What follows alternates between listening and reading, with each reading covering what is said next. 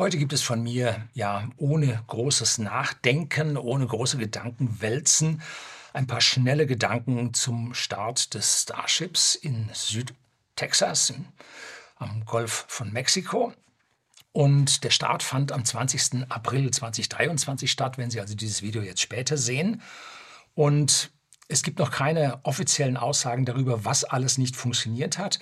Wir sind auf die Videoübertragungen und ein paar Bilder, die veröffentlicht wurden, angewiesen, um daraus Schlüsse zu ziehen. Das haben andere Raumschiffkanäle Weltraumkanäle sicherlich stärker drauf sehr viel, viel stärker interessiert daran, als ich es in den letzten Jahren war, wo ich mich mehr auf die Politik bezogen habe. Aber ich fühle mich qualifiziert, hier ein Video darüber zu drehen, weil ich Luft- und Raumfahrttechnik studiert habe in der Technischen Universität München, habe allerdings hier Disclaimer nie in der Raumfahrttechnik gearbeitet, sodass ich hier also ein theoretisches Wissen habe und das durchaus auf diese klassische Raketentechnologie anwenden kann. Denn das ist alles kein Hexenwerk, das ist alles im Rahmen der existierenden Physik.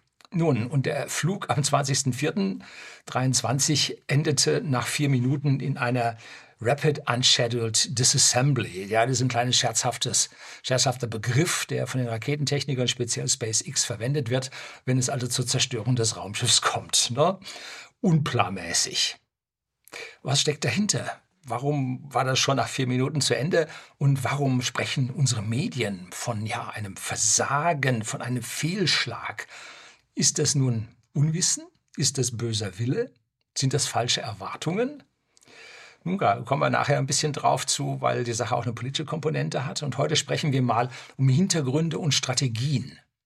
Und nein, ich weiß nicht mehr als Sie, wenn Sie sich um verschiedene Kanäle gekümmert haben. Vermutlich weiß ich sogar etwas weniger als Sie und bin um Hinweise unten in den Kommentaren dafür dankbar. Jetzt kommt die Intro.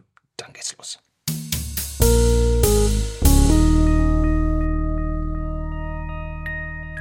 Guten Abend und herzlich willkommen im Unternehmerblog, kurz Unterblog genannt. Begleiten Sie mich auf meinem Lebensweg und lernen Sie die Geheimnisse der Gesellschaft und Wirtschaft kennen, die von Politik und Medien gerne verschwiegen werden. Und jetzt ging es also in den Medien heftig äh, zur Sache und diese Journalisten haben im wenigsten, noch nicht mal im Ansatz, haben sie verstanden, um warum es geht. Das Starship soll zum Mars fliegen. And beyond, wie es so schön heißt, ein hoher Anspruch. Und dafür braucht es enorm viel Treibstoff, weil ja die Erdanziehung hoch ist und man eine hohe Masse ja dort auf die Marsbahn bringen will. Und heute fliegen von der Erde aus eigentlich alle Raketenfirmen mit zwei Stufen einer ersten Stufe, das ist die Unterstufe. Und da oben drauf, die habe ich jetzt äh, nicht mitgenommen, ist dann eine Oberstufe obendrauf. Und äh, die erste Stufe dient dazu, aus der Atmosphäre rauszukommen. Dann ist es aber ja, leer, nur noch unnützes Gewicht. Vor allem die Triebwerke sind so schwer. Deshalb trennt man die erste Stufe ab und fliegt dann mit der zweiten Stufe mit einer hohen Beschleunigung, weil die ganze Masse dann fehlt, fliegt man dann in den Orbit. So, und die einen schmeißen die Unterstufe weg, so wie bei der Artemis, und die anderen landen sie, so wie SpaceX und jetzt einige Konkurrenten das auch so probieren. Von SpaceX gibt es hier diese Falcon 9 Rakete, die jetzt seit einigen Jahren fliegt und die bringt gerade Tausende von Satelliten in den Weltraum, ist wiederverwendbar. Die Booster fliegen über zehnmal und man spart damit eine ganze Menge Geld, aber die Oberstufe, die geht jedes Mal verloren. Und das ist beim Starship etwas anderes. Da soll auch die Oberstufe wiederverwendbar sein. Das heißt, das ganze Ding wird wiederverwendbar und man soll nicht nur zehnmal fliegen können, sondern tausendmal. So, das ist der Key Fact. Das ist der Business Case. Das ist das, warum dieses Starship diese große Revolution hat. Jetzt heißen diese ersten Stufen bei SpaceX und bei allen anderen mittlerweile auch heißen Booster. Das untere Ding ist der Booster, weil ein Booster ist aus der Atmosphäre raus und das andere ist dann die Stufe, die den äh, Einschuss in den Orbit bringt. Und die haben jetzt hier also einen Booster und jetzt gibt es eine Falcon 9 Heavy. Heavy schwer. Das kennt man noch früher von den äh, Jumbos, die da flogen, die sagten dann zu ihrem, zum, zum Tower-Lotsen dann immer dazu Heavy, zu ihrem Flugzeichen sagten sie Heavy dazu, damit die wissen, was da für ein Pot da reinkommt. Ne? Das ist dann die Heavy und die hat drei identische Booster oder nahezu identische Booster unten, die im Prinzip dann eine höhere Nutzlast in der Oberstufe nach oben bringen können. Und dann landen die alle drei. Bisher haben sie, glaube ich, zwei geschafft zu landen. Der dritte ist immer verloren gegangen, weil er so brutal schnell wurde. ähm, landen die dann wieder unten. So, das ist dann die Heavy. Und jetzt gibt es einen neuen Booster, den man für das Starship gebaut hat. Der nennt sich Super Heavy. Jo, ganz einfacher Einfall. Der ist also im Durchmesser, ich weiß nicht, Faktor 3 oder so, also massiv. Ne? 70 Meter hoch. Und äh, ja, zusammen mit dem Starship zusammen dann 120 Meter hoch. Und äh, das höchste Raumschiff, was bislang also da so gestartet ist mit dem größten Schub. Interessant ist, die drei äh, Booster von der Falcon 9 oder Falcon 9 Heavy, die haben zusammen 27 Triebwerke, die da gleichzeitig gestartet werden. Dieser Super Heavy Booster ist also riesig. Ne? Das in diesen Super Heavy Booster und das oben drauf sitzende Starship. Auf den Bildern dann, was Sie gleich sehen, das Starship in schwarz und der Super Heavy Booster in weiß, kommen wir auch noch ein bisschen zu, gehen zusammen, sagen Sie mal schon, 10 Millionen Pfund Treibstoff und Oxidator rein. So, also fast 5000 Tonnen superkalte Flüssigkeiten und von unserem Gasproblem mit dem LNG wissen wir, dass man also Methan abkühlen muss auf minus 162 Grad Celsius, damit das Ding flüssig wird. Und Methan wird bei diesen Triebwerken als Treibstoff verwendet und dazu brauchen wir flüssigen Sauerstoff. Weil es im Weltraum oben halt keinen Sauerstoff gibt, müssen wir unseren Oxidator mitnehmen mit minus 183 Grad Celsius. Und bei der Falcon 9, bei der bestehenden Rakete, die schon längere Jahre läuft, da unterkühlt man sogar jetzt den Sauerstoff, weil die sich dann zusammenziehen, dann bekommt man in das Volumen der Tanks sogar noch mehr rein. Ne? Das ist also der Plan an dieser Stelle. Vor mehr als zwei Jahren flog man mit der Oberstufe, also diesem Starship, die ersten Male. Das waren also Feuerwerksraketen, die regelmäßig explodierten. Es gab eine ganze Menge Schrott. Und mit jedem Schritt lernte man, und schließlich flog man dann zwölf Kilometer und später nur noch zehn Kilometer hoch, weil das für die Tests ausreichte und landete dann senkrecht wieder im Südtexas an der Grenze zu Mexiko, direkt am Wasser, am Golf von Mexiko. Und ich hatte in einem früheren Video mal ausgerechnet, dass die Produktion so eines Starships, das ist äh, ausländischer Stahl, rostfreier Stahl, hochfest, und dass dieses Raumschiff ohne Hitzekacheln ungefähr 12 Millionen Dollar in der Herstellung kosten würde. Die Booster dürften deutlich teurer sein, aber auch nicht mehr als Faktor 2, sage ich mal dazu. Allerdings kommen dann die Triebwerke dazu und die kosten pro Stück rund eine Million. So sagt man. Die vereinfachte Version, vereinfachte Version vom Raptor 2, wo man einen Haufen von diesen ganzen Rohrleitern und so weiter wegrationalisiert hat. Das beste Teil einer Rakete ist das, was man weglässt. Und das hat also Elon Musk dort mit seiner Truppe äh, gemacht und das Raptor 2 Triebwerk ist also deutlich einfacher und simpler geworden, Haufen Flansche weg und und und. Und die müssten jetzt schon billiger sein und Ziel ist es, so ein Triebwerk für 250.000 Dollar herstellen zu können. Aber immerhin 33 unten da drin, das addiert sich dann schon auf. Das Starship wurde also mit seinen grundlegenden Eigenschaften bereits getestet. Dass es also beim Start jetzt noch nicht mal auseinanderbricht und äh, dass es dann am Ende auch landen kann, dass die Treibstoffe innen drin ordentlich fließen. Das war am Anfang nicht der Fall. Er sprang dann beim Landen die Triebwerke nicht an und, und, und, und. Also sie haben da, ich weiß nicht, 15, 20, 25 Prototypen gebaut und äh, sie haben, glaube ich, bis zum 8. gebraucht, bis er überhaupt flog. Und beim 15. haben sie dann landen können. Irgendwie so, nageln Sie mich nicht auf die Zahlen fest. Aber ungefähr so war es. Ne? Die Besonderheit bei diesem Starship ist das sogenannte Belly-Flop-Manöver. Und das Starship startet ja senkrecht, geht in Orbit und kommt dann äh, angestellt mit 27-facher Schallgeschwindigkeit, also mit Hyperschall in die Atmosphäre, bremst ab und kommt dann mit dem Luftwiderstand so runter und muss jetzt vor dem Landen aufgestellt werden, dass es dann senkrecht landen kann. Und dieser Belly Flop ist halt ein kritisches Manöver, was man vorher nicht gemacht hat und das haben sie jetzt hinbekommen bei diesen Tests. Nicht im Flug bisher getestet wurde also dieser Super Heavy Booster und Allerdings wurden Komponenten von diesem Booster getestet, so zum Beispiel diese Raptor-Triebwerke, die bauidentisch sind vom Kern mit den sechs Triebwerken im Starship. Und man hat auch schon die Triebwerke mit der kleinen Düse, die man in der Atmosphäre verwendet. Die hat man auch getestet, dann zum Start und zum Landen von dem Raumschiff, von dem Starship. Und das Besondere an diesen Triebwerken ist jetzt der Treibstoff, und zwar Methan verflüssigtes Methan, also auf Deutsch LNG. Deutsch, Hüstel. Und Methan besteht nur aus einem einzigen Molekül, nämlich Methan CH4. Also einem C in der Mitte, vier Wasserstoffe außenrum. Und damit verbrennt es viel besser als dieses Rocket Propellant One Kerosin. Und das besteht nämlich aus linearen, verzweigten, unzyklischen Kohlenwasserstoffen im Schnitt so mit zwölf Kohlenstoffatomen. Und das hat eine, eine Dichte von 0,8 bis 1, äh, ja, 1,0, 1,01 Kilogramm pro Liter. Wie heißt das heutzutage? Dichte. Wichte, Dichte, Kilogramm, Dichte ja, egal, irgendwo wird da was geändert und hat einen Flammpunkt von 43 Grad Celsius. Das ist dem Diesel nicht unähnlich. Ich sage immer, die fliegen mit Diesel. Das können Sie sich vorstellen. Es sind Öle mit vergleichbaren Eigenschaften. Diesel hat so 0,82 bis 0,84 Kilogramm pro Liter, Flammpunkt etwas höher mit 53 Grad Celsius und hat äh, Kohlenwasserstoffe mit 9 bis 22 C-Atomen. Äh, und damit brennt es nicht so sauer ab. Und sie brennen vor allem dann die kürzeren früher, die längeren brechen erst auf und dann etwas später und dann bildet sich Ruß und so. Und die Merlin-Triebwerke hier an der Falcon 9, die verrußen mit der Zeit und nach zehn Starts sagt man, muss man eine Grundüberholung machen, das ganze Zeug sauber machen, damit die Überreste weg sind, damit die Düsenform wieder da ist, dass der maximale Impulsübertrag auf die Rakete stattfinden kann von den Abgasen. Also da ist dann nach zehn doch deutlich etwas zu tun. Und die neuen Raptor-Triebwerke verbrennen also nur dieses Methan mit dem Sauerstoff zu einem sehr sauberen Abgasstrahl, der dann auch nicht leuchtet, weil dort irgendwelche Kohlenstoffatome nachverbrannt werden, sondern das wird peng sofort der Wasserstoff aus dem Methan mit dem Sauerstoff zu Wasserdampf und der Kohlenstoff aus dem Methan mit dem Sauerstoff zu CO2 und das war's.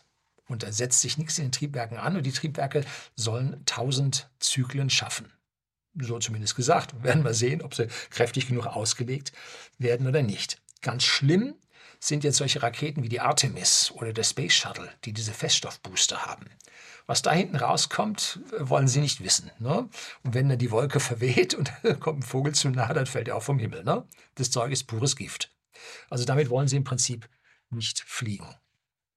Jetzt sehen Sie hier im Hintergrund, und jetzt nehmen wir mal hier den, den Booster weg. Kann ich den Boden irgendwo hinstellen? So. Ähm, da sehen Sie jetzt im Hintergrund ein Bild, was ich aus dem Video entnommen habe. Das gebe ich Ihnen hier oben zum Einsprungpunkt. Den kriegen Sie nur ein einziges Mal, diesen Einsprungpunkt. Ich kann den nicht mehrfach im Video einbringen. Das lässt YouTube nicht zu. Deshalb finden Sie den Link zu diesem Video auch unten. Das ist das Originalvideo. Und da geht es dann erst bei 44 Minuten. Sowieso geht es los. Vorher kommt eine ganze Menge äh, Erklärungen vorneweg. Wenn Sie also die Action sehen wollen, dann springen Sie auf 44 Minuten, ein paar 20 Sekunden und dann geht es da los. Und hier habe ich nun bei diesem einen äh, Bildschirmbild, äh, Screenshot, sehen Sie also das Starship auf dem Super Heavy Booster vor dem Startturm. Und unten der Booster ist 70 Meter hoch, das Starship ist 50 Meter hoch, zusammen 120 Meter. Und die Saturn V Rakete, die hat 111 Meter mit oben dem Rettungsturm drauf. Und ganz im fernen Hintergrund sehen Sie Produktionsanlagen, wo alle Monat ein Booster und ein Starship fertig werden. Sind alles Testmodelle. Viele davon fliegen auch gar nicht, sondern werden mit Tests am Boden kaputt gemacht. Oder wenn sie nicht kaputt gemacht werden, äh, merkt man, dass es Fehlentwicklungen sind, die nicht weiterverfolgt werden und dann verschrottet werden. Für den Stahl gibt es dann schon auch Geld dafür. Ne?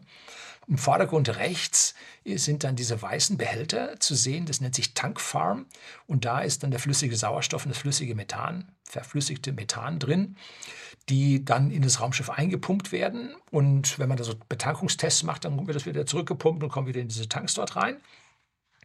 Und Zusätzlich sind da noch Stickstoff, flüssiger Stickstoff drin, um einfach Drucktests zu machen, ohne hier sich der Gefahr auszusetzen, dass da irgendwas knallt.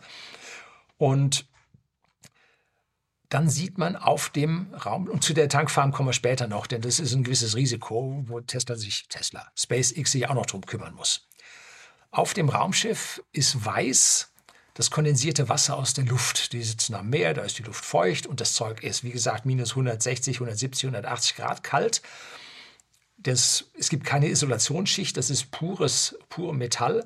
Und da setzt sich jetzt das Wasser drauf fest und friert an als Eis. Und schön kann man am Booster unten die beiden Tanks erkennen, die voneinander getrennt sind. Da hat man nämlich jetzt einen silbrigen Streifen dazwischen. Das ist praktisch da, man hat die Tanks so gebaut, dass die Außentank, Außenwand der Rakete gleichzeitig Außenwand des Tanks ist. Und da hat man eine Kalotte reingemacht, um den Tank dann von den anderen Tank abzuschotten. Äh. Und so hat man jetzt zwei Tanks und in der Mitte, wo jetzt da Luft dazwischen ist und ein Haufen Steuergeräte, Zeug und so weiter, ähm, da ist es wärmer und da setze ich nur das Eis an der Stelle nicht fest. Man kann, wie bei allen Raumschiffen, die mit äh, kryogenen Flüssigkeiten oder Oxidatoren fliegen, durch die Wärmeaufnahme, die die gesamte Rakete dort hat, die wird warm. Ne? Man pumpt das Kalte rein und von außen wird es jetzt warm. Und da kann man sehen, dass der Treibstoff und der Oxidator dann das Kochen anfangen an der Oberfläche und jetzt dann in diesen weißen Dampfschwaden abgelassen wird. Ne? Über die Überdruckventile, damit das Ding nicht zerreißt. Ne? Also dieser Dampf, der da rausgeht, das ist ganz normal. Und den Turm, den Sie da sehen, der hat oben so zwei schwarze Arme, die so V-förmig auf sind. Ähm, damit soll später der zurückkehrende Booster wieder aufgefangen werden. Ja, die Landungen gehen auf plus minus zwei, drei Meter beim Falcon Booster mittlerweile genau. Und mit dem Super Heavy, der ja eine höhere Masse hat und weniger dem Wind ausgesetzt ist und Störungen ausgesetzt ist, sollte das dann nochmal um Faktor drei oder fünf besser gehen, dass man also da wirklich auf einen Meter genau hier rein landen kann. Wird interessant, vielleicht wracken sie auch einmal den Turm ab, kann man sich auch vorstellen, wird also alles hoch interessant. Was ist die größte Gefahr bei diesem Start. Das muss man sich vorstellen. Was ist für das Unternehmen SpaceX die größte Gefahr? Gut, die Menschen müssen alle weg, so, also für die Menschen herrscht da keine Gefahr. Die größte Gefahr ist eine Explosion von 5000 Tonnen, ja, 10 Millionen Pfund, also 4500 Tonnen, äh, ja, zündfähigen Gemisch und das wäre nach meiner persönlichen Meinung die größte nicht-nukleare Explosion der Menschheit, wenn es da hochginge. Was jetzt oben da gesehen hat, da sind nur noch, ich weiß nicht, keine 2000 Tonnen hochgegangen durch diese Sprengung. Das war nicht so schlimm. Und vor allem war das ja, dann hat man gesehen, ich glaube, die waren auf 30 Kilometer oder so, als sie die gezündet haben.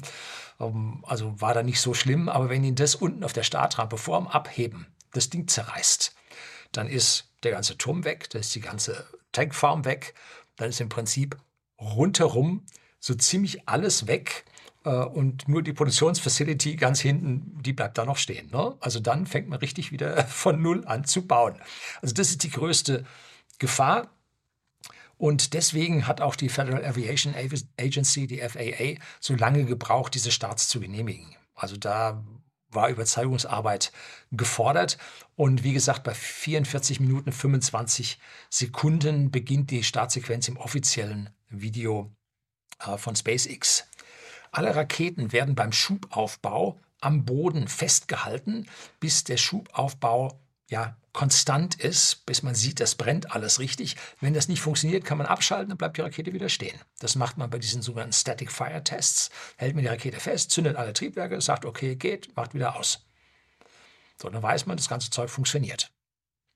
Und dann lässt man beim echten Start den Druck, den Startschub aufbauen und dann löst man die Klammern. Jetzt kannst du nicht 33 Triebwerke auf einen Schlag anmachen, das ist eine schiere Explosion und gibt Schläge auf die ganzen Halteklammern und so, sondern man macht die in Gruppen an. Man hat so gehört, so in, in Sechser ungefähr. Gruppen geht aber nicht auf, sind 33, wenn nicht 36 Triebwerke und die werden ab T minus sechs Sekunden, also sechs Sekunden vor Start, werden die gestartet in sechs Gruppen, vermutlich alle Sekunde eine solche Gruppe.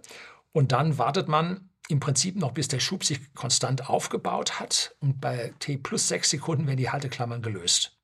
Die Triebwerke, die Raptor-Triebwerke, sind offiziell mit einem Schub von äh, 200, 2400 Kilonewton. Das ist bei normaler Erdschwere. Am Erdboden sind es 244 Tonnen angegeben. Davon laufen 33 Stück.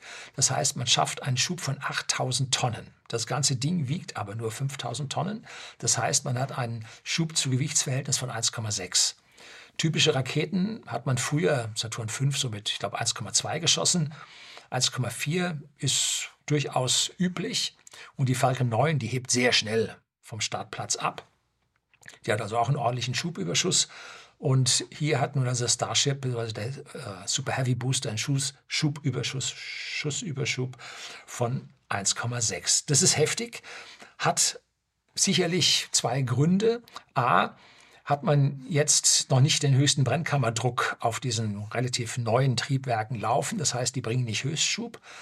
Und B, geht man nicht davon aus, dass alle Triebwerke wirklich dann anfangs auch anspringen, sodass man hier eine Sicherheit hat, dass auch wenn ein paar nicht anspringen, dass man trotzdem dann noch abheben kann und fliegen kann. Das Wichtigste ist dann beim Start die langsame Phase, wenn das diese 5000 Tonnen jetzt langsam beschleunigen, dass man die möglichst schnell hinter sich bekommt und den Tower möglichst schnell überwindet, also diese 120 Meter Höhe erreicht, damit, wenn es dann zu einem Fehler kommt, der Turm nicht beschädigt wird. Das ist eigentlich das Wichtigste daran. Und im langsamen Zustand ist die Rakete relativ instabil. Bei der Saturn V war das eine relativ komplizierte Sache, weil die so langsam startete. Da hatte man dann Kreisel drin, konnte auch noch was, äh, Triebwerke, glaube ich, bewegen. Äh, war eine schwierige Geschichte und die musste dann seitlich ausgleichen. Und deswegen hatte die Saturn V so einen riesenlangen Arm für die Mannschaft, um in die Kapsel zu laufen, weil man weit vom Turm weg war, wollte. Weil wenn die jetzt beim Start in Richtung Turm getrieben wäre, dann hätte man den Turm kollidiert. Ne? Heutzutage startet man also da flotter, kann man dichter am Turm dran sein. Aber trotzdem sah man dann beim Start, wie äh, das Starship seitlich versetzte. Kommen wir gleich noch ein bisschen drauf. Bei der Saturn V konnte man auf den ersten drei Metern, als das, die Rakete startete, hat man weiterhin nachgetankt, bis dann die Stutzen aufgingen und das Raumschiff dann los oder die Rakete dann startete. Das war ein riesiger Vorteil, den man dann mit der Zeit entwickelte, um einfach mehr Masse auf den Mond bringen zu können. Jetzt sehen Sie ein Bild vom Start und da sehen Sie eine riesige braune Wolke. Das sind keine Abgase. Das ist dort liegender Sand. Das ist alles sehr meernah. Die Stürme und Winde haben überall Sand hingetrieben. Die werden aufgewirbelt, diese Sand, ja, Sandsturm. Und das hat man beim Start von den Starships und dem Starhopper und was da alles flog, hat man auch gesehen, dass da ganz schön Sand aufgewirbelt wird. Und der Feuerball unter der Rakete war also gigantisch. Ein Riesending. Und schon die ersten Static Fires mit der Hälfte der Triebwerke oder mit 16, glaube ich, war das Maximum, hat es den Beton unter dem Startgestell, Startpodest massiv beschädigt gehabt. Und jetzt spricht man von einem 10-Meter-Krater. Und die ersten Bilder, die man so gesehen hat, zeigen ja, dass unter dem gesamten Starttisch unten der Beton ja aufgerissen weg ist. Man das Fundament, die Stahlstützen, wie die im Boden sitzen, sieht man. Äh, ja, und der Beton ist weg. Ne? Wo ist er hin? Ne? Äh, ja, beim Start von der Artemis-Rakete, da hat man ja hochauflösende Bilder verboten zu machen, weil es auch zu Schäden am Turm gekommen ist. Und die wollte man also der Öffentlichkeit nicht zeigen. Ja, das ist, sind öffentliche Gelder und das wenn SpaceX da zwei Millionen in den Sand setzt, dann ist es eine Sache. Wenn der Staat zwei Millionen in den Sand setzt, ist eine andere Sache. Darum wurde da zensiert, dass man also die Beschädigung am Turm nicht sah. Ich weiß nicht, wenn jemand von Ihnen solche Bilder mittlerweile gesehen hat, ob da was freigegeben wurde, bitte in die Kommentare reinschreiben. Da kann ich dann auch noch etwas lernen. Von dem Bild, was ich gesehen habe unter dem Starttisch, habe ich leider hier keine Kopie von, äh, schätze ich, dass ungefähr 500 Kubikmeter Beton 500 Kubikmeter Beton mit einer Masse, Beton hat 2,7 an Dichte, äh, spezifisches Gewicht. Ungefähr 1350 Tonnen sind da als Schrapnells durch die Gegend geflogen.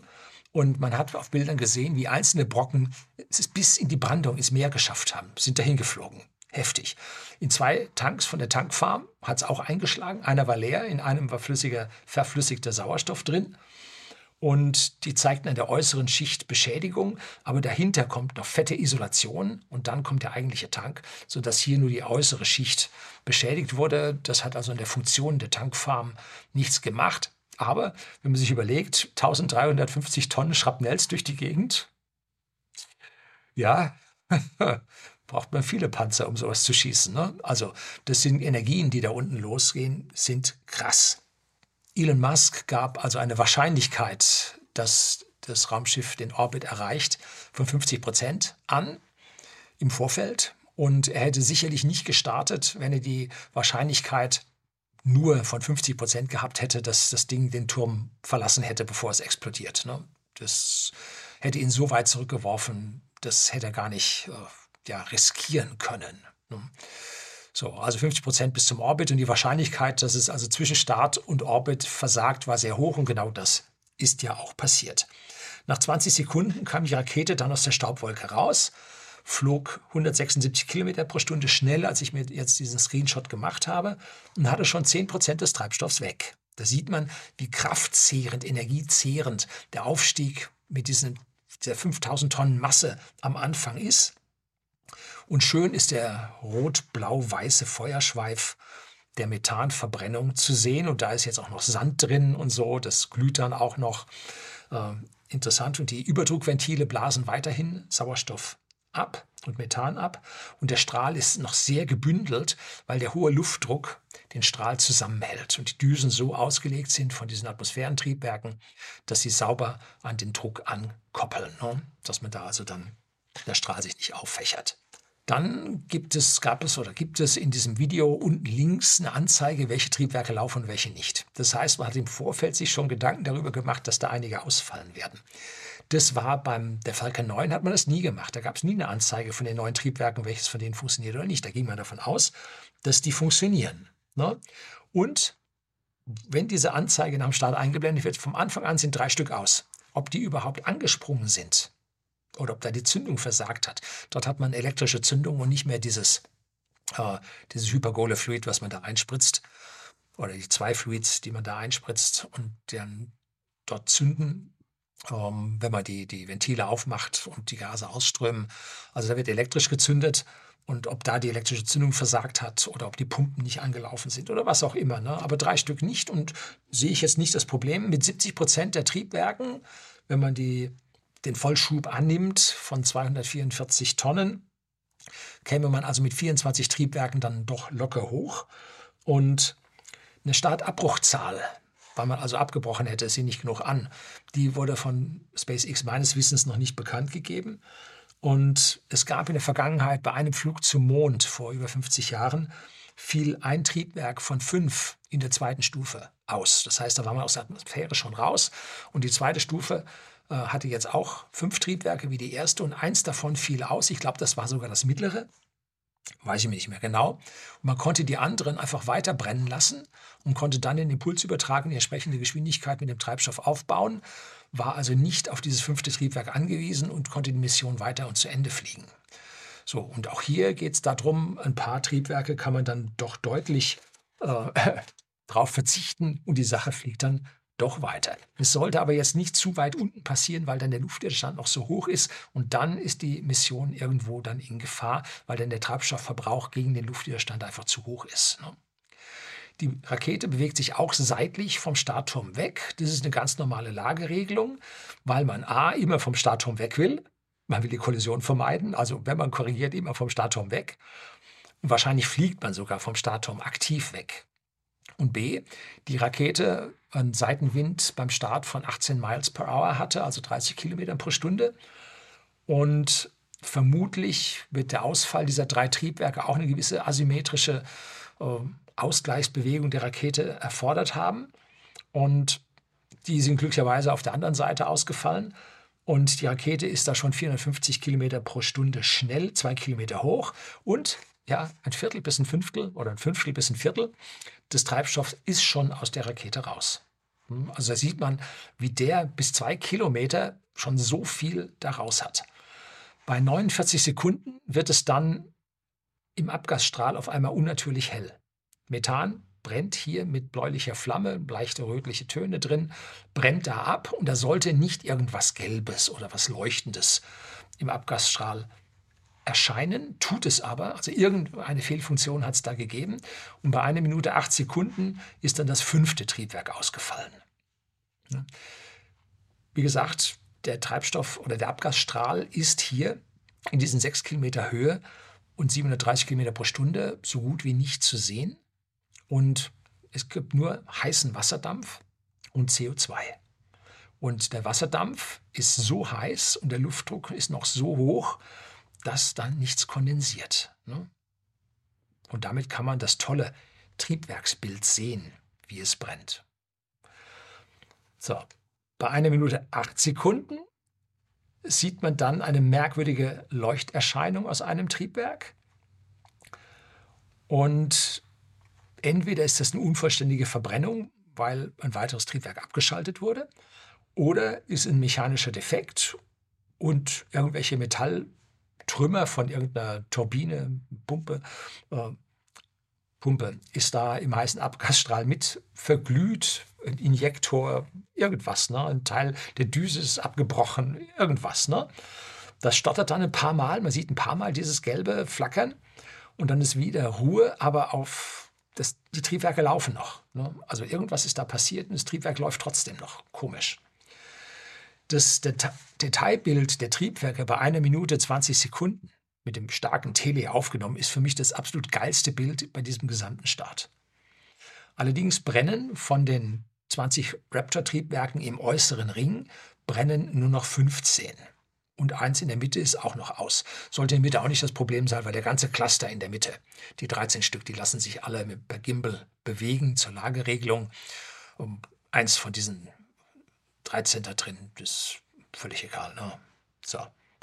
In Summe fehlen schon sechs, kann man auf dem Bild sehen, aber in der Anzeige unten links im Video sind erst fünf aus. Also hier wird anscheinend von Hand nachgetragen und nicht äh, eine Automatik überträgt die Geschichte. Also da, ab da darf man sich dann auf diese Anzeige wohl nicht mehr verlassen. Bei einer Minute 24 Sekunden wird das sogenannte Max Q.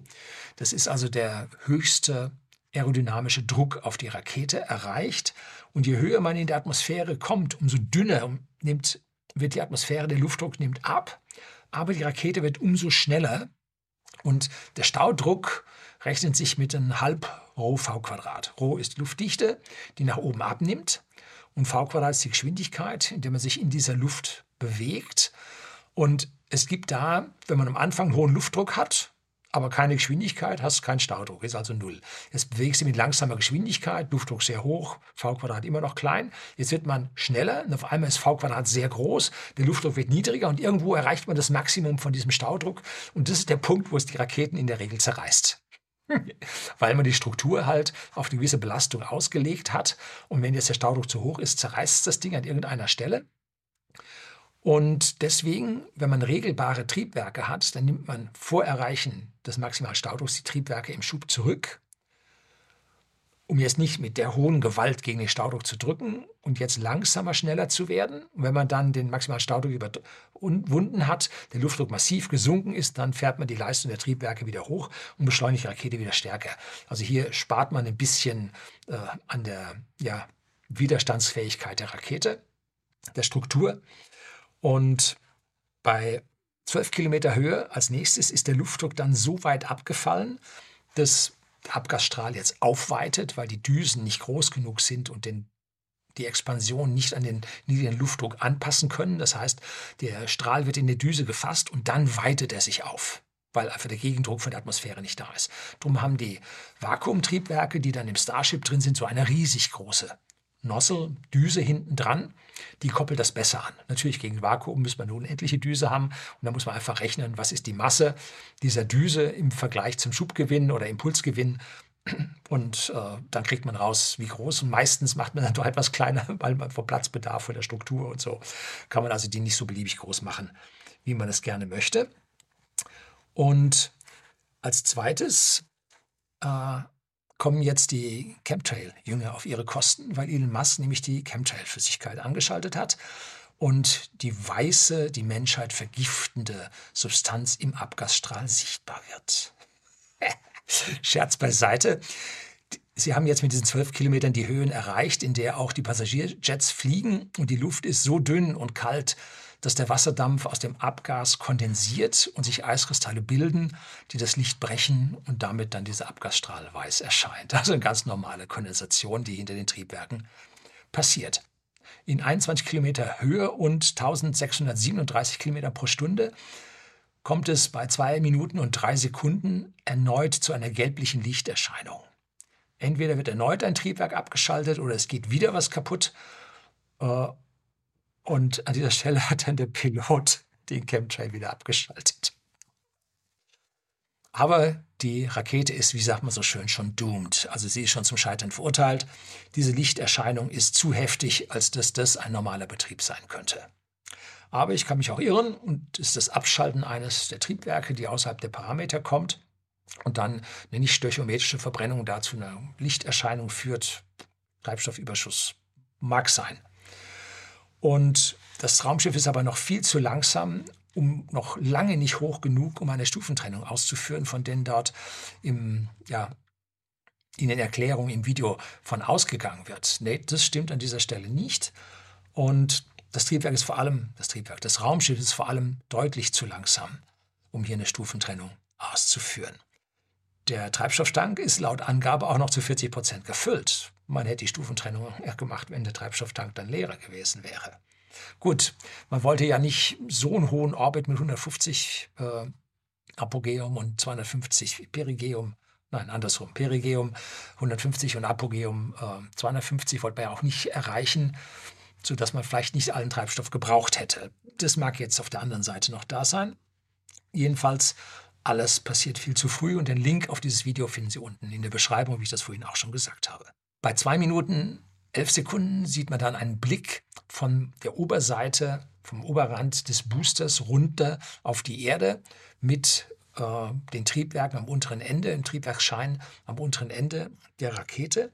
Und an der Seite sieht man so eine Gridfin mit so einer zackigen Linie. Das sind die Gridfins, ähm, die wir auch hier am Booster sehen. Das sind diese schwarzen äh, Steuerflächen, die aerodynamisch arbeiten zur Landung. Und die sind hier bei dem Booster von der Falcon 9 sind die angelegt, um wenig Widerstand zu bringen. Beim Super Heavy hat man die einfach draußen gelassen und hat gesagt, ach, pff, der Widerstand ist ganz egal. Ähm, jedes weggelassene Teil ist ein gutes Teil. Lassen wir die ganzen Steuermotoren weg. Ähm, um das Ding einzuklappen, lassen das Gelenk weg, um einzuklappen, macht das ganze Ding viel leichter. Und wir fliegen einfach mit dem Ding draußen, fliegen wir nach oben. Wir haben so viel Schubüberschuss, ist völlig egal. Ist ja auch nur ein Testflug. Später wird man aus meiner persönlichen Sicht die Dinger nicht anklappen, wie bei der Falcon 9, sondern man wird sie einfach senkrecht drehen. Und dann die obere Spitze noch ein bisschen äh, stromungsförmig machen, damit der Widerstand dann geringer ist. Aber äh, dann spart man sich im Prinzip das ganze Anklapp und das andere Gelenk. Also zwei Achsengelenk, man braucht dann nur noch ein Achsengelenk. Ne? Also so wird man das an der Stelle dann aus meiner Sicht machen. Und da schaut man nach runter und man sieht, dass von einem Triebwerk ein Strahl zur Seite ausbricht, was man von unten auch schon gesehen hat. Das ist sicherlich anormal. Und dann beginnt die Rakete auch schon zu trudeln und alles ist vorbei. Ne?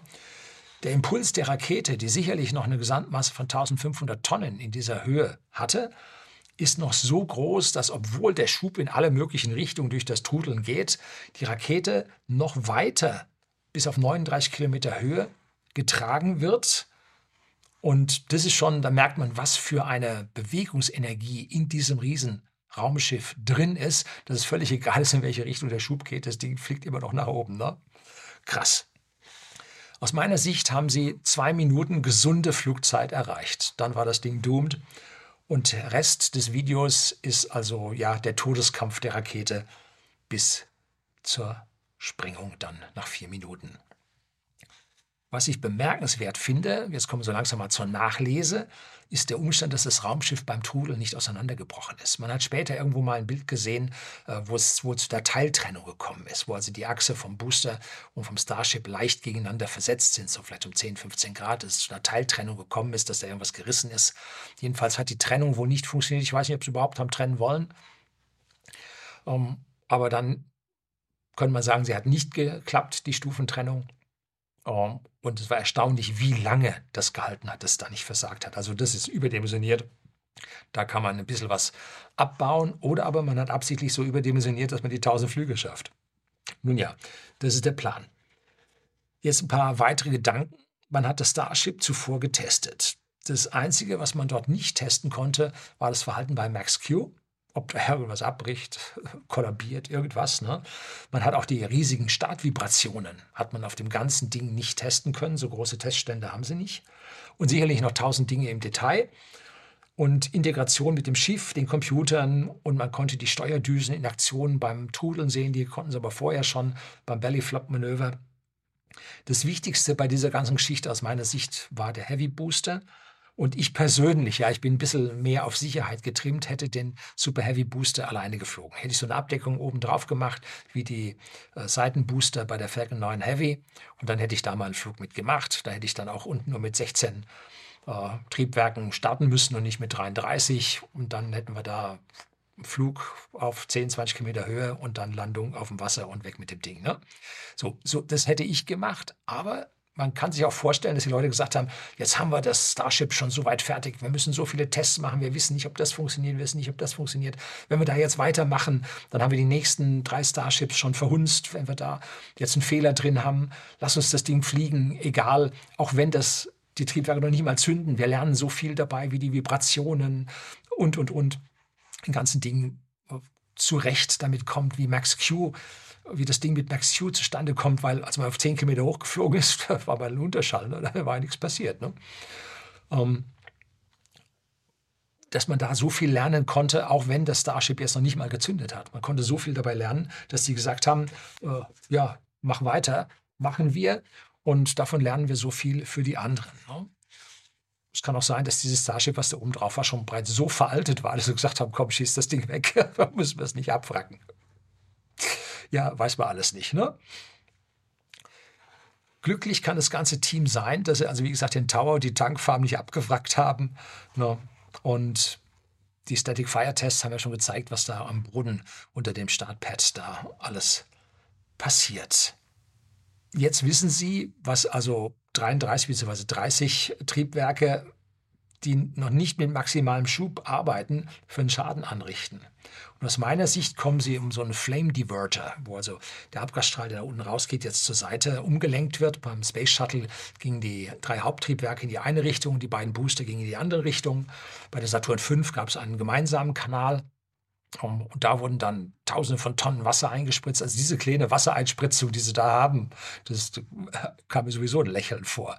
Der, da, da fehlt zum Faktor 100 oder so. Da, denn dieses Wasser ist ja auch dafür da, die gesamten äh, Druckwellen, könnte man Schallwellen zu sagen, die einfach zu mindern, damit die also nicht ungeschützt auf den Beton auftreffen. Ne? Und je mehr Wasser man da drin hat, umso mehr wird diese Energie aufgenommen, umso weniger Last gibt es auf die äußere Struktur. Ne? Also was das jetzt war, das war einfach, Entschuldigen Sie, Pillepalle. Das war also nichts. Ne? Ja, und für diese Flame Diverter braucht man also sicherlich, ich sag mal, 10 cm dicke Stahlplatten, die dann nach so und so viel Starts wieder getauscht werden müssen, weil dann die Hälfte schon weg ist. Ne? Also das ist nicht auf gar keinen Fall trivial. Interessant fand ich, dass die 30 Triebwerke so dicht zusammen sich nicht heftiger beeinflusst haben. Da haben wohl die Simulationen, die SpaceX da macht, die haben ein eigenes äh, Simulationsprogramm, entwickelt, um von den extremen Drücken innerhalb der Brennkammer bis nach draußen äh, in einem Simulationsmodell laufen zu lassen mit ja, unterschiedlichen Gitterfeinheiten. Äh, das ist also ganz vorderste Front der Simulationstechnik. Eine frühere Arbeit, die ich gemacht habe. Simulation war sehr, sehr wichtig in meinem Leben, ist heute noch. Und das hat wohl sehr, sehr gut geklappt, dass sie das da hinbekommen haben. Es sei denn, diese Leuchterscheinungen waren so ein paar abfliegende äh, Düsenteile, die es da nicht gehalten haben. Und ich bin mir sicher, dass es bei diesen vielen Triebwerken nicht zu einer hundertprozentigen Sicherheit beim Start kommen wird, wenn man eine 1 Promille Ausfallwahrscheinlichkeit hat. Und man hat schon von dem einen oder anderen Ausfall vom Falcon 9 Triebwerk äh, mitbekommen. Wenn wir nur eine 1 Promille Ausfallwahrscheinlichkeit, hat 33 Triebwerke laufen, dann addiert sich das zusammen auf 3,3 Prozent Ausfallwahrscheinlichkeit. Und das ist dann schon eine Zahl, die man auf jeden Fall berücksichtigen muss, dass wenn dann im Prinzip ein Triebwerk auf der einen Seite ausfällt, die Sache zu sehr schief zieht, muss man auf der anderen Seite auch ausmachen, damit er wieder gleich fliegt und so. Also da gibt es einen Haufen Redundanz-Software, die sich dann das überlegt, ab was für einem Schief äh, Schiefschub oder nicht zentralen Schub man korrigieren muss, den man auf der anderen Seite abschaltet. Ne? Kommen wir nun zum Ende und zu unseren Medien. Naja, 20 Minuten habe ich noch. Äh, mit unseren Medien und mit ihrer Häme über den missglückten Versuch. und das Versagen von Elon Musk. Und er hat ja ganz bitter da gesessen und ja, alles ganz schlimm. Ne? Elon Musk hat zuvor ihnen ihre links zensierte Twitter-Plattform kaputt gemacht, indem er Twitter von der Zensur befreit hat. So, das hat sie schon mal, also bis auf Blut geärgert. Dann kamen die ganzen Twitter-Files heraus, wo jetzt die ganzen Kommunikationen zwischen Regierungen und Twitter mit den ganzen Zensurwünschen und erfolgten Zensuren freigegeben wurden. Das traf sie also ins Herz und hat diese Zensur nun endgültig bewiesen. Und das macht ihn zur Hassfigur Nummer eins unserer ja, rot-grün-linken äh, Medien. Das ist das, weshalb auf Elon Musk so losgegangen wird. Und was hat der NASA-Chef gemacht? Nun, der hat Elon Musk gratuliert. Mhm. Und zwar, weil der verstanden hat, worum es da geht. Und wie passt das zusammen? Nun, es gibt zwei Methoden, wie man Raketen baut. Zuerst die zivile, so wie man Artemis gebaut hat. Man simuliert und testet so lange, bis man sich so sicher, wie man sich nur sicher sein kann, sicher ist, dass es klappt. So. Dann kann aber immer noch die ganze Geschichte mit einer sehr, sehr kleinen Wahrscheinlichkeit fehlschlagen. Man hat ja gesehen, wie viele Startversuche es bei Artemis gab und da war hier wieder ein Problem und da wieder ein Problem. Also so einfach war das nicht. Aber sie müssen diese hohe Sicherheit erreichen, weil das öffentliche Gelder sind. Ein öffentliches Versagen mit öffentlichen Geldern würde diese Mittel sehr, sehr schnell aus den entsprechenden Parlamenten ja, versiegen lassen. Das ist die Gefahr, und die beiden Space Shuttle-Unglücke haben ja gezeigt, wie schnell dort eine jahrelange Unterbrechung kommt. Gut, da liegen Personen mit drauf, aber die Untersuchungen waren ja so zäh, obwohl man vorher schon gewusst hat, was es war. Ne? Also man hätte die ganze Sache in drei Monaten machen können, aber nein, man hat, wie viel, zwei Jahre oder so hat man darum gemacht, bis man wieder starten konnte. Ich glaube, das eine Mal war es, glaube ich, sogar länger. Ne? Das war, glaube ich, bei den Kacheln. Da hat man noch länger unterbrochen. So, Blue Origin, die arbeiten ja auch an ihrer äh, New Glenn Rakete, die simulieren auch bis zum geht nicht mehr. Die rechnen ewig. Und ja, mit ihrem Amazon Web Services haben sie auch die entsprechende Computerleistung dahinter, die man nutzen kann. Und die kommen auch nur sehr, sehr langsam weiter. Und die Artemis hat mit dieser ganzen langsamen Entwicklung 4 Milliarden gekostet. Und es ist sicher, dass diese Rakete zu sicher ist. Sicher, zu. Ja, sie wird zu schwer sein weil man einfach Angst hat, hier an die Grenze zu gehen. Und man hätte vermutlich eine Menge an Masse einsparen können. Und wenn dann mal Astronauten auf dem Gerät fliegen, dann die Masse weiter zu reduzieren mit Einsparungen, das ist so eine Sache. Wer will dann verantwortlich sein, wenn die Rakete dann versagt, weil man Teile optimiert hat? Das ist also eine ganz, ganz schwierige Geschichte. Und die zweite Art, Raketen zu bauen, ist die militärische Art. Hier schießt bzw. schoss man schwach gebaute Raketen die in stetiger Reihenfolge versagten. Ne? Zeng, bum, peng, bum und so weiter. Und jedes Mal äh, an dem schwächsten Bauteil. Da verstärkte man das, dann brach das nächste schwächste Bauteil. Und so iterierte man sich bis an eine fliegende Rakete heran. Und warum macht man das? Nun, weil man auf diese Art und Weise die leichteste Rakete mit der höchsten Nutzlast und der größten Reichweite zusammenbringt, dass man einen Nuke da einem anderen Staat auf die, auf die Birne schmeißen kann. Ne? Also man iteriert sich von unten ran und die anderen fangen ganz oben an und bleiben oben und die anderen fahren von unten hoch und der Gap dazwischen ist mehr Nutzlast und mehr Nutzen für die gesamte Rakete. Und das Geld war beim Militär noch nie ein Problem und das Versagen dieser Raketen hat die Öffentlichkeit auch nicht mitbekommen, weil militärische Geheimhaltung da ist. Also kann man dort auf diese Art und Weise arbeiten. Elon Musk macht das mit SpaceX jetzt ein bisschen anders. Er hat die Fabrikationskosten für das Starship massiv reduziert. Er kann ungefähr pro Monat einen Booster und ein Starship bauen. Und der Preis von einer Artemis entspricht aus meiner persönlichen Sicht ungefähr 30 Starship mit Heavy Boostern, Super Heavy Boostern. Muss ich überlegen. Der Artemis 30-facher Preis. Man irrt sich also bei SpaceX so langsam aber sicher voran. Und das kann man auch als Rapid Prototyping benennen. Und am Ende wird die Rakete nach ja, noch einem oder zwei Dutzend Fehlschlägen, man weiß das nicht so genau, funktionieren. Und man hat dann noch lange nicht so viel Geld ausgegeben wie für eine Artemis-Rakete. Also, das ist der Business Case. Das ist der Punkt. Und man hat einen unschätzbaren Vorteil übersehen. Hm? Welchen? Hm? Man hat eine Fabrik. Man hat eine Fabrik, die jedes Jahr zwölf Starships und Super Heavy Booster ausspuckt. Und wenn jede Rakete einmal pro Monat fliegt, man plant ja häufiger, und die Triebwerke sollen 1000 Starts aushalten, dann hat man nach einem Jahr finaler Produktion 12 mal 12, 144 Starts pro Jahr mit diesen entsprechenden zwölf Geräten. Wenn die Super Heavy Booster jetzt deutlich häufiger verwendbar sein können, kann man ja auch noch mehr Starships bauen. Die kann man dann ohne den Super Heavy Booster ähm, mit ballistischen Bahnen so als Antipodenflugzeug verwenden, ne? dass man da in 90 Minuten oder nee, 45 Minuten äh, von, ja, von der USA nach Australien fliegen kann. So. Also da hat man so riesige Möglichkeiten, mit dieser Fabrik solche Geräte billig zu bauen. Das ist der riesige große Vorteil. Und um ein Starship, für den, wenn das Starship dann oben im Orbit ist, ist es ja eigentlich leer. Hat eine 120 Tonnen Nutzlast drauf, ist aber dann vom Tank leer. Und jetzt hat man das Raumschiff, was zum Mars fliegt, hat dann seine Mars-Nutzlast drin, ist leer und jetzt müssen 15 Tanker nachfliegen und das Ding auftanken, weil bis sie da die 1500 äh, Tonnen Treibstoff wieder drin haben und jeder bringt 120 Tonnen mit, muss man 15 Mal hochfliegen, bis das Ding dann voll ist für den Mars. Und dafür braucht man halt eine Flotte, die da hochfliegt. Ne? So. Wenn das klappt, dann ist Elon Musk faktisch nicht mehr aufzuhalten.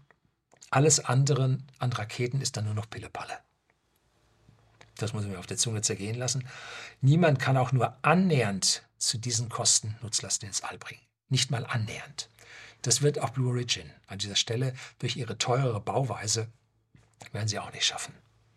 Und das System ist nahezu zu 100 Prozent wiederverwertbar, verwendbar. Nicht ganz 100 Prozent, da sind immer so ein paar Teile, die dann mal kaputt gehen, getauscht werden müssen und so weiter. Aber die große Struktur, das teure Zeug, das sollte weitgehend wiederverwendbar sein. Wie lange wird es nun dauern? Nun, das hängt auf der einen Seite von der Federal Aviation Agency ab, wann die sagen, ja, äh, du darfst wieder schießen. Sie haben den grundsätzlichen Prozess, wie man wieder schießt. Ja, aber was jetzt rausgekommen ist, der Beton, der da fliegt und so, da werden die sagen, oh, du musst aber hier einen Bunker bauen und da eine große Mauer und hier was ändern und so weiter. Äh, das wird also dann ein bisschen weiter dauern. Und 30 solche Triebwerke gleichzeitig zu zünden, barg aus meiner Sicht ein riesengroßes Risiko. Die Falcon Heavy mit den drei Boostern, die hat ja schon 27 Triebwerke. Das klingt jetzt mal nicht so komisch, dann wenn du 33 ein bisschen mehr als 27, ja nicht das Problem.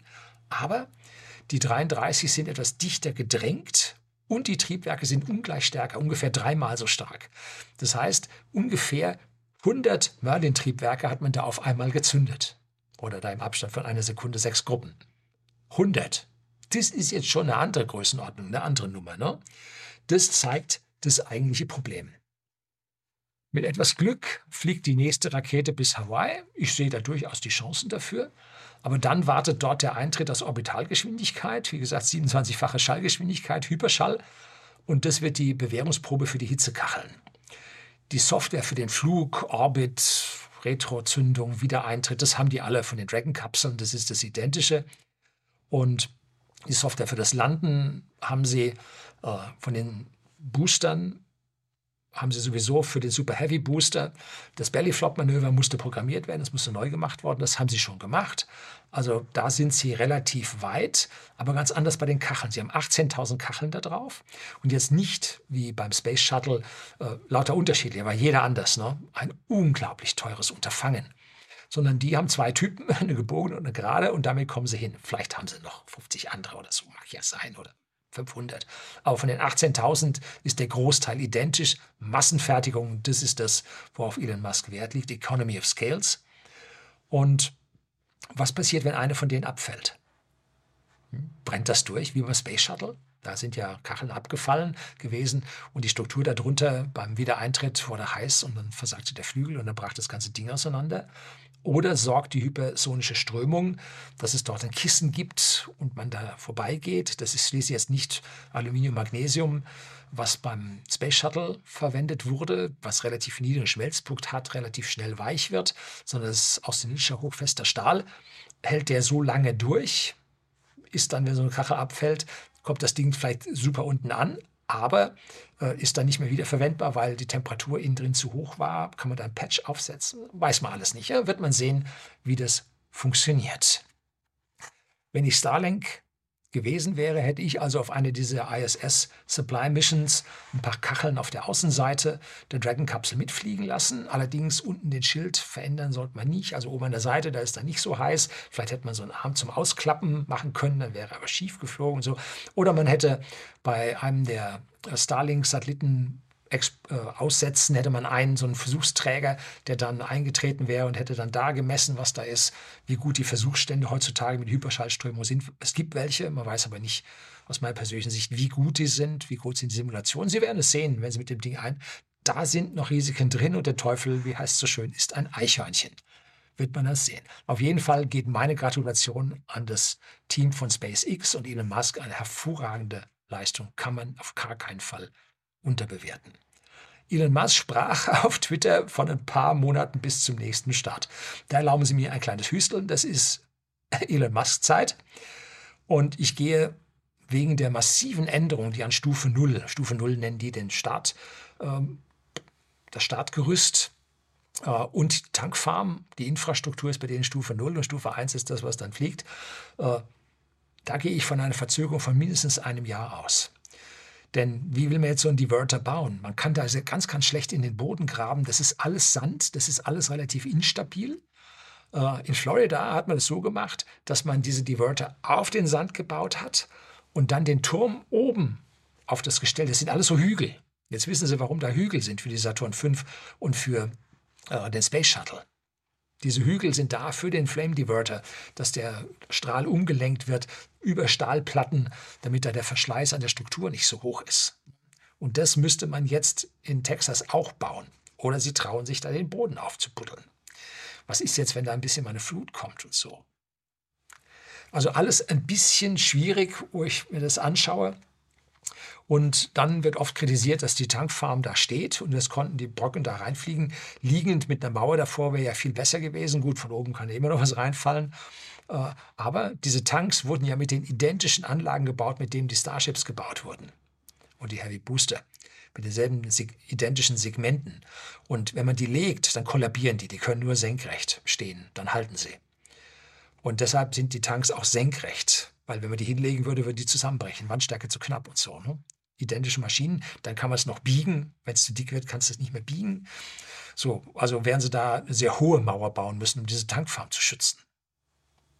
Das versetzen, glaube ich, jetzt erstmal nicht. Dazu ist das Ding zu funktionsfähig, aber wir werden eine dicke, hohe Betonmauer bauen müssen. So Schrapnellschutz, was auch immer dort passiert. Ne? Wir dürfen gespannt sein, wie viel Gas SpaceX jetzt in den nächsten Jahr oder in diesem Jahr bringen wird. Das soll es gewesen sein. Herzlichen Dank fürs Zuschauen.